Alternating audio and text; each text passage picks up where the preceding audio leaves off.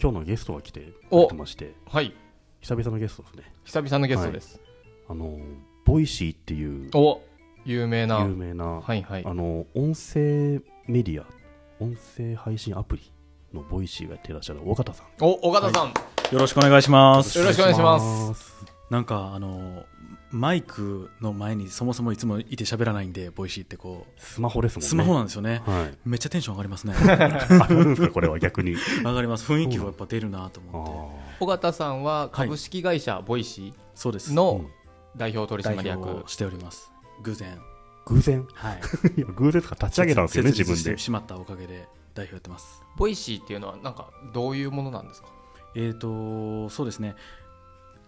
ボイシーは2つの事業をしていて1つがこのまあボイスメディアと言われるうん音声の出る場所なんですけども、はいもう1つはそのどこからでも簡単に音声が録音できていろんなところに音声を配信できるっていう配信の仕組みを作ってるんですね、うんうんなので1回録音してそれをボイシーに上げるとそれがこうボイシーの PC スマホだけじゃなくて Google ホームとか Alexa みたいなところだったり IoT だったりとかうんいろんなところに配給できるっていうその音声配信の仕組みを作っているっていうう、んまあ、新しい音声放送局を作ろうとうんうんしている会社なんです、えその仕組みっていうのは B2B で他社に売ったりとかしてるんですかそうですねへー結構例えば野村証券さんとかはいは音声放送を作ってはい Google ホームとか Alexa 出してるんですけどそれは全部ボイシーでやっていて、あそうなんであすとか毎日新聞さんとかスポニチさんとかへーマネックス証券さんとかやってて Google ホームの中にニュース、メディアっていうコーナーがうん多分18メディアぐらいあるんですけどそのうちの6個僕らがやっているのそうで、なんですねシェアが40%ぐらい持ってる、結構ね普通の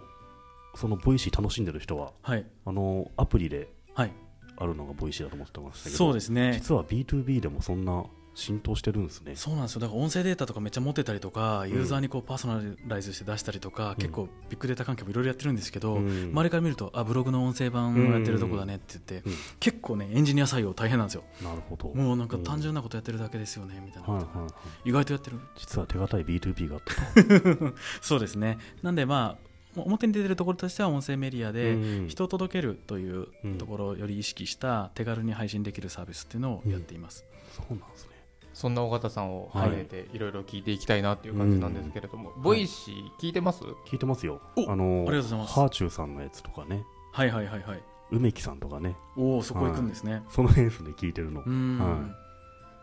僕はね松すごい好きなのがあって朝健さんのが大好きなんですよ、おおあの朝健さんって誰ですかあの朝倉さんはいはいはいはいあの元ミクシーのああ朝倉さんそうですはいはいはいあの元ジョッキー、うんはいはいジャッキうーんジョッキーあの人話面白いっすよね面白いで、うん結構最近ぶっ飛んだのが結構出てきてねますからね論語とそそろばんあの面白いのが、はいずっと最初うんあの社長に、うん社長の尾形さんに、うん無理やりうん3回はやれって言われて、いやいややってるんですけどねってずっと言って そうなんですようんずーっといや本当やりたくないけど、うんやれって言われたのでやってます、2回目ですっていうのを、うんうんもうねずーっと言ってる今何回ぐらいまで行ってんのそ れもうね今20回ぐらいやって20回ですで よもねまだ行ってんだそそうれそはう最近だとね車の中でねそうですへねーそうとかを聞いてますかね僕は、はあと昔は家入さんとかあと、うんあのアンチョビとあのユうスケさんいの佐とかを藤祐介さん聞いてたんですけどうちょっと更新がそうですね、うん三日坊主の人たちがちょっとそうなんだ確か僕も家入さんの割と最初ね聞き始めて、はいはいうん結構面白かったですよね、ん ATM の前で ATM のあとそうこそう入りながら入ってるっていうああれ今今三日坊主でそうなんだううんんうーんそもそもあのボイシーっていうのはどうや、はいどうして作ろうと思ったんですかえっ、とそうですねなんかもともともう自分が起業するときに、んまあ、五感の一つ全部取っちゃおうと思っていておーであとはまあそういうプラットフォームを作ろうと思ったときに、うんえー一番ポテンシャルがあるのが声だなっていうふうに思ったんですね。うんなんかこう今こここの時間一緒にいる時に最大限に楽しもうと思ったら、うんまあまず喋るじゃないですかうんでここで今からちょっと待って動画作るからっていう人は多分あんまりいないなと思ってはいてとするとこうもう国全体で面白いことをバーッと増やそうと思ったら音声じゃないかなっていうふうにまあ思ったっていうのがありましたね。確かにねあの結構、まあ、ちょっと前はねブログ書くとかね、うんうんあって今例えばインスタで写真アップするとかありますけどうん喋、るって一番楽ですよね本来ねそうなんですよね、うんあと話のおもろいやつが好きなんですよももともと関西なんで、はいおもろいやつが一番モテるんですよねあ関西の方でもはう関西でいはもういイケメンよりもおもろいやつなんですけど、うんなんかこう結構関東来てびっくりしたのが、うんもうおもろいやつよりもイケメンの方がモテる んですよねいやもうそんな同じ時間楽しいやつと喋ってる方がもっと幸せやんとかこうちょっと思ってたんですけど、うんこれみんな分かってないわともう世の中こうおもろい話する人ウィットの話頭の賢い人とかもっとこうエンターテインメントってむちゃくちゃあるのにこうなんかインスタが出てきて、うんで YouTube 出てきてねなんかこうパッと見てすぐ分かるっていうものにどんどんどんどん映ってるけどいやいやいやいやこの頭の中をシェイクされるようないろんな話がうんもっと面白いはずだと思ってそれをこう引っ張り出そうとうんでその時にめちゃくちゃちゃんと収録しないといけないとこしかなかったんでもうもっと簡単でいいよと思って、うんそもそも電話でもいつもスマホで喋ってるわけでなんかもっと手軽にできないかなって思ったっていうのはありますね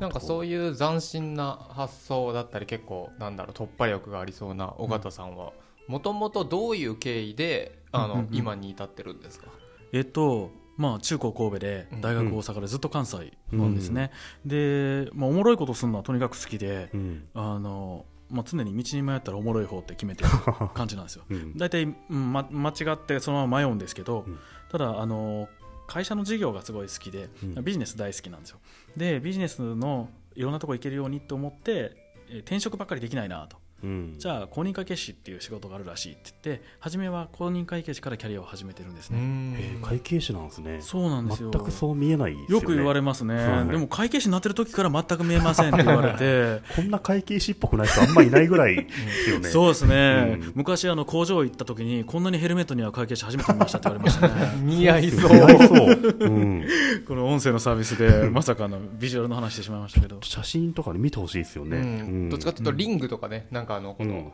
そうですねうん赤コーナーみたいなのもそうそうそう似合いそうですなんか体つきがいいんです よねがっしりしてて、そうそうですプねロレスラーっぽさもなんかありますよね、なんか言われたりしますけどうね、んよくアメフトとか誘われました大学の時とか、ううんんアメフト顔だアメフト顔だえいる絶対いる、うんもうちょっと繊細にしときたいんですけどねひげの感じもね、アメフト感 が、 大して変わらんよまあ僕もそうなんですけど、 なんかそれで、えっとまああの5年4年ぐらいかな会計士としてやっていろんな会社を見ててそれはそれで面白かったんですけど、うんでなんかもっといろんなものを見たくなって1年間こう地球を2周ずっと旅してたのが29歳ぐらいですかね、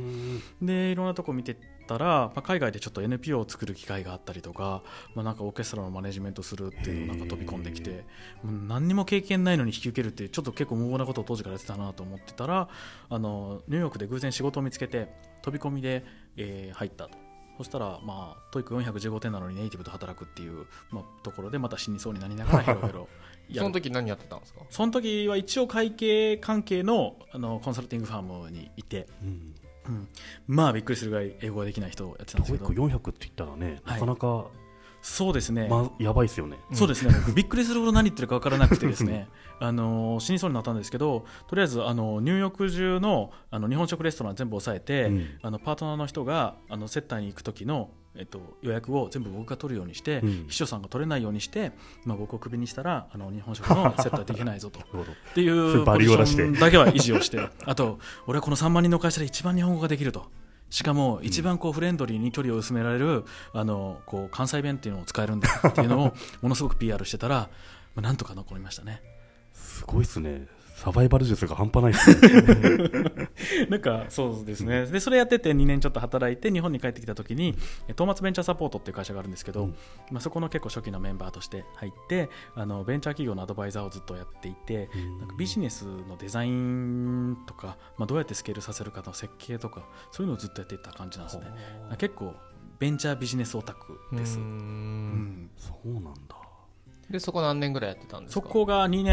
年ちょっとですかねはいやっててもう毎日毎日1日5社ぐらいベンチャー回って、うん一緒になってうんこれ違うねとそかれベンチャーキャピタタリスト的な人なんですか。えーと投資はしないんですようんだからベンチャーキャピタリストって投資した後に、はいまあそのハンズオンって育てるってとこあるんですけど、うんもうそのハンズオンだけを特化したっていううんところでしただからベンチャーキャピタルの顧問をもうやっててそのどうやってとどこに投資するかとかした後にどうやって伸ばすかとか、まあ、そういうのの相談を受けたりとかあと社長の相談をもう売り上げどうやって上げるかマーケティングどうするかから嫁が逃げたまでまあ一緒に考えてうんって悩むっていう、まあ、そんなビことジネスのプロなんですね。いやまあプロ、まあ、趣味に近いですね面白いんですよね。すごいですね。すごい見た目と全然違うっていうね、 とにかくなね。んかさっきから見た目がどんどん落ちていってる感じがす る向こうの人想像できてないんでちょっと